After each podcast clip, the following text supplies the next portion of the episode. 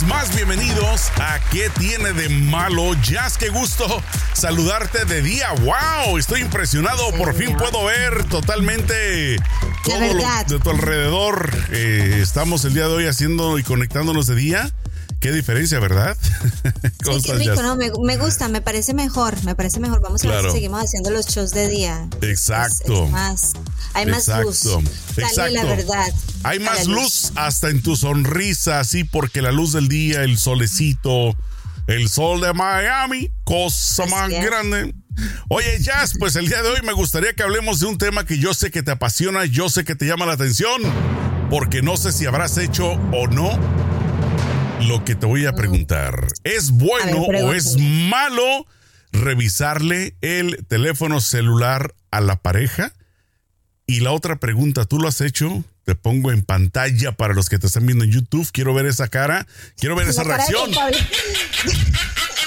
Confiésate. desgraciado. Que, pase, la, desgraciada. ¿Tú lo has revisado? ¿Es bueno o es malo? ¿Tú, tú eh, crees que sí o sí lo has revisado? ¿Sí lo has hecho o no? No, yo creo que va más allá de eso. Yo creo que va mucho más allá. creo que es la confianza. creo que. Me hiciste como los toreros. ¡Ole! ¡Ole! No, contéstame. ¿Tú, tú lo has hecho? Te ¿Tú lo como mujer lo has hecho? ¿Tú ah, lo has hecho? Tú, eh, dime tú, ¿tú, ah. ¿tú, has hecho? ¿Tú has revisado los teléfonos? Yo creo que todo el mundo revisa. Yo no. Mm. Yo no. no, no o sea, te voy a decir, te voy a decir una cosa. Es que aquí está el, el medio del asunto en mi época de juventud, cuando tal vez era un celoso empedernido, todavía los celulares estaban, no eran inteligentes, era nada más de llamar y ya.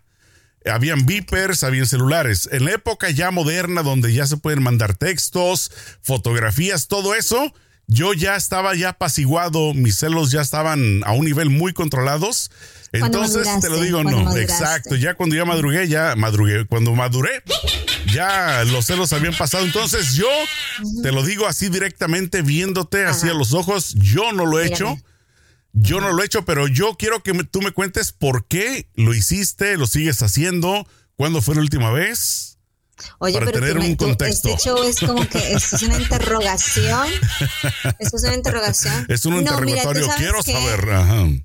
Tú sabes que ah, antes yo fui muy, muy, muy tranquila con el tema, hasta que una vez, hace una vez, eh, eh, hace mucho tiempo, hace unos 10 años más o menos, por casualidad, no fue porque yo fui y revisé el teléfono, por casualidad me di cuenta que me habían estado engañando por muchos meses. Ok.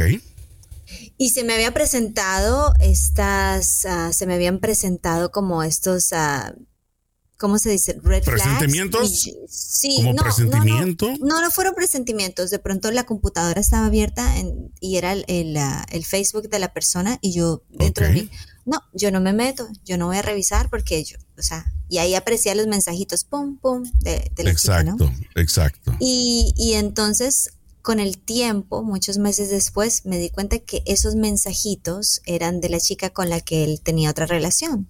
Entonces me di cuenta que, que, bueno, que me pude haber ahorrado muchísimos problemas si hubiese mirado esa computadora y hubiesen visto, me hubiera, me hubiera este ahorrado dolores de cabeza. Sí, claro. Sí, sí, total. bueno, pero, yo creo que no, yo creo que, mira, yo voy a, voy a decirte algo sinceramente. Yo creo que las mujeres y los hombres tienen la tendencia a revisar los teléfonos cuando notan que la otra persona tienen, llevan ese teléfono a toda parte, ¿no? Se van para el baño con el teléfono, se acuestan con el teléfono, o sea, como que es muy obvio que esconden algo. Y entonces eso eso yo creo que causa intriga y causa te pica, sí, no, es como que pero tan Así como que a ver qué está pasando. O como que si le suena o lo tiene siempre en silencio, lo tiene siempre en vibrador, ¿no? Como que uno dice, pero tan raro, ¿no? Como que no quiere que... Es muy obvio, ¿no? Hay muchas señales. Entonces, esas señales yo creo que hacen dudar a las personas y creo que son señales muy claras de que la persona algo esconde. otra cosa es que yo, de verdad, eh, yo creo que yo admiro mucho a las personas que no revisan el celular. Claro. Yo creo que lo, admiro. pero a la misma vez hay muchas variantes, hay muchas cosas, eh, cada relación es diferente, cada persona es diferente, eh, cada persona tiene un pasado, cada relación tiene un pasado, entonces creo que eso simplemente son etapas. Lo ideal, el problema no es que se revise el teléfono, yo creo que lo ideal es que en el futuro haya tanta confianza en la pareja y haya tanta honestidad que la persona con un teléfono al lado eh, simplemente no se sienta tentado a hacerlo. Pero te voy a decir una cosa, ¿eh? Este es mi, mi punto de vista. Mira, número uno, yo creo que todos tenemos derecho a nuestra privacidad, tanto estés casado o no estés casado, tengas pareja o no tengas pareja, porque yo no creo en eso de que no, pues porque estamos juntos, eh, yo tengo que saber todo o tú tienes que saber todo. Yo estoy pero qué consciente. Pero es que no, la gente no se puede excusar con la privacidad. Por eso. Porque la gente se excusa mucho de la privacidad. Yo tengo derecho a mi. ¿Por qué revisas el teléfono? Porque esa es mi privacidad. Cuéntame, ¿cuál es tu privacidad? bueno, ¿qué tal? A ver, vamos a hacer un ejemplo. ¿Qué tal que tu esposo esté planeando algo secreto para ti? Y que, y que esté así, escondidas, haciendo los encargos de las flores, del pastel, o sea, que no quiera que se dé cuenta. Entonces quiere decir que nunca va a poder darte la sorpresa porque no puede actuar de una forma extraña, entre comillas. Sí, sí, lo que pasa es que hay una privacidad sana y hay una privacidad falsa. La privacidad sana es que cada persona tenga su, su, su teléfono, hable con sus amigos abiertamente de lo que quieran hablar. Esas cosas a ti no te incumben porque siempre cuando no son cosas que sean afectadas, que te afecten a ti, ¿no? Directa o indirectamente, que, que, sean cosas que compartes con otras personas acerca de otras relaciones, unas relaciones en el pasado, mujeres, eh, sexo, bueno, todos estos temas, yo creo que no hay problema. Pero si hay una privacidad privacidad en donde, ah, respétame, porque tocaste mi teléfono, respeta mi privacidad, respeta que yo quise esconderte a ti que estoy hablando con otra persona. O sea, eso ya es un delito, un delito moral para mí. es un delito castigable con cuántos años de no darle lonche. Oye, déjame, bueno, déjame, déjame te hago esta pregunta. Eh, en el caso tuyo específico, ¿tú le tienes password, eh, código secreto a tu teléfono o no? ¿Y tu esposo también? Password y, él también sabemos, sí, cada uno sabe el del otro. Entonces, ¿qué más? Mira, ¿qué más si tú tienes una pareja y tú tienes el password de la otra persona, qué más confianza que esa? Me explico, o sea, si ya tienes tú el acceso al teléfono y pero si él actúa raro lo que sea muchas veces, te lo digo porque yo lo he hecho infinidad de veces, de que no estoy pensando, digamos, en el momento si si se ve mal o se ve bien, si de repente agarré el teléfono y lo pongo hacia abajo, no quiere decir que estoy ocultando algo. A veces se da la situación de que coincide con algo, pero no, no porque uno esté ocultando algo. En mi caso, yo tengo el password, mi esposa tiene el password, y yo siempre le he dicho, cuando quieras, a la hora que te ronque, agarrarlo y buscar, busca. O sea, lo puedes agarrar y, explorar absolutamente todo. Claro. Ahora que te ronque, ah, me encanta, me encantan esas, esas, palabras inspiradoras, ¿no? Entonces, ¿qué quiero decir con eso? Yo, sinceramente, sinceramente, creo que sí es un abuso el que la pareja, tú, ya sea hombre o mujer, esté metida en tu teléfono esté metida en viendo todo lo que haces, con quién hablas y todo. Exactamente. Porque, pues, como repito, o sea, como yo repito, Obviamente es respetable la pareja, si eres novio o esposo, por supuesto, por supuesto que tienes que estar pues siempre con la persona y no andar en malos pasos. Pero yo una vez más insisto, cada quien tiene derecho a su momento de privacidad. Yo eh, te digo a mí, desde amigos que tengo que me mandan cosas muy cochinonas y todo, yo inclusive se las muestro, se las mando, lo que sea. ¿Por qué? Porque no, no tengo absolutamente nada que ocultar.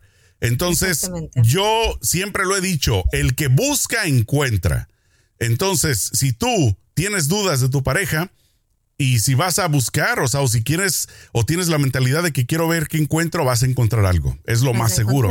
Así es. Pero lo mismo aplica para los hombres, porque hay muchos hombres que se hacen que no miran el teléfono y que se hacen los que, ay, no, nunca jamás. Pero siempre están ahí metidos mirando, siempre hay otra manera de mirar. Hay, mucha gente que, que te roba la identidad también, ¿no? Para poder leer todos tus mensajes desde su propio teléfono o su propia computadora y que se hacen los que no, nunca mira. Yo prefiero que pregunten, óyeme, este, ¿qué pasó? ¿Por qué tienes así el teléfono? Eh, ¿Con quién estás hablando? Yo prefiero que la, persona pregunte para que salga de la duda o que si ve algo la persona pregunte y diga, ok, bueno, veo que estás hablando con Julanito de tal, eh, en caso de que el novio pues esté celoso, estás hablando con este chico muchísimo tiempo, eso me parece una coquetería. Yo creo que es mejor que así la comunicación arregle el problema y no que se llene la persona de dudas y con el tiempo explote y se dañe la relación. Eso son cosas muy importantes. También hay personas que de verdad que abusan, ¿no? de, de, lo que ya te dije, abusan de esa privacidad, entre comillas, porque tienen aplicaciones que son aplicaciones para hablar en secreto con otras personas, ¿no? Y ¿Cómo se llaman? no sé. ¿Cómo se llaman? A ver, pásame el. No sé, pero me lo contaron. me lo este, sí, te, sí te conté, sí te conté, ¿no? De que yo bajé cuando recién salió esta aplicación de, de parejas. ¿Cómo se llama? Eh, ni me acuerdo el nombre. Donde consigues parejas. Que, ¿Tinder? Tinder, esa aplicación. Al principio cuando salió yo la bajé, no sabía lo que era y este, bueno, ya cuando me di cuenta la función de la aplicación la desinstalé porque pues no me interesaba, ¿no? Sí. Hay una aplicación, pero no me sé el nombre. Ay, qué contigo, no me, no me sé el nombre. aplicación es que tú la ves y parece una calculadora. Ah, mira. Una calculadora. Ajá. o sea que está hecha específicamente para para, que le pongas el cuerno a alguien. Ah, mira. Exactamente. Ay, qué cosas. Hay muchas, hay muchas. Yo he escuchado de todo. Déjame, déjame te pregunto. Yo ya te respondí así directamente y frontal. Yo no lo he hecho y no me interesa hacerlo, ¿no? ¿No te interesa este, qué? Eh, estar buscándole a, mi pareja. Pero tú ya a me preguntaste a mí también. No, pero la pregunta que te quiero hacer es: ¿esto ya lo dejaste de hacer hace mucho tiempo o sigues en eso? o sea, ya, ya, quedó atrás. Ya lo dejé, ya eso se queda, eso se queda en el pasado. Más o menos, más o menos, déjame ver dónde quedó.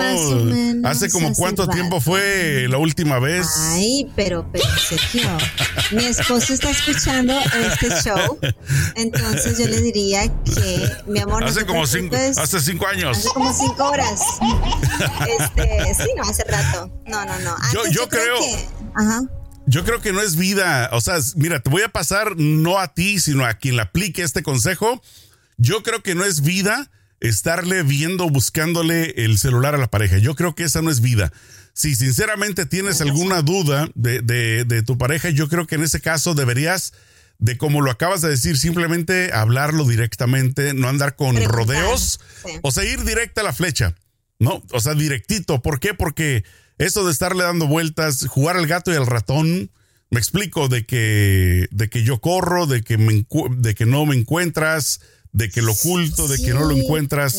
Si estás con una persona así, entonces yo creo que mejor no estés con esa persona. No hay paz, exactamente, no hay paz. Y hay muchas personas que también le prohíben a su pareja tener amigas o tener amigos, ¿no? No puedes tener amigos hombres, porque los hombres son así. Entonces hay muchas mujeres que se sienten atrapadas en las relaciones porque no pueden ser libres y tener amigos y tener una vida tranquila, no una, una, vida social normal. Ese sería el red para mí, que, te empiece a prohibir las, amistades y todo eso tampoco. Entonces detrás de tus espaldas tienen una amiga con la que hablan todo el tiempo, tienen una mujer con la que hablan más de lo que deberían hablar y esconden eso, ¿no? Y esconden y si alguna vez se les se les eh, pregunta o se les cuestiona, ¿no? Entonces, no, ya eres una celosa. No, yo creo que hay muchas personas que son muy hipócritas con las relaciones y entonces hacen sentir a la mujer o al hombre como los agresores emocionales cuando ellos están siendo hipócritas con la relación. Hay muchísimos puntos de vista, hay muchísimas razones por las que las mujeres revisan los teléfonos o hay muchas mujeres que no la revisan todo el tiempo, como que de vez en cuando cuando ven algo raro en la persona, pin, se meten y cada que se meten encuentran algo, ¿no? Porque las cosas naturalmente salen a la luz, ¿no? El comportamiento humano es, es muy obvio. Hay muchas personas que empiezan a, notar cambios en su relación, como que, bueno, el, el hombre o mi novia ya no se porta lo mismo conmigo, ya no siento la misma conexión, la persona está distante, la persona se está diciendo palabras que no decía antes, ¿no? Hay, salen con unas cosas raras. Eh, mi novia se está vistiendo diferente, mi novio se está vistiendo diferente, algo pasa, hay algo aquí que no es como lo que yo conozco de esta persona, ¿no? Que la está motivando o quién la está motivando, ¿no? Entonces ahí es donde se van y, no tienen otra alternativa porque el miedo es muy grande y lastimosamente el miedo es algo que acapara a las personas y se ¿sabes van de dónde, ¿Sabes de dónde creo que nace todo eso? Creo yo. No soy un experto en la materia, pero creo que todo esto nace desde que no aceptas a tu pareja como es cuando, cuando la pareja se quiere adaptar, cuando la pareja, la pareja quiere cambiar para complacerte.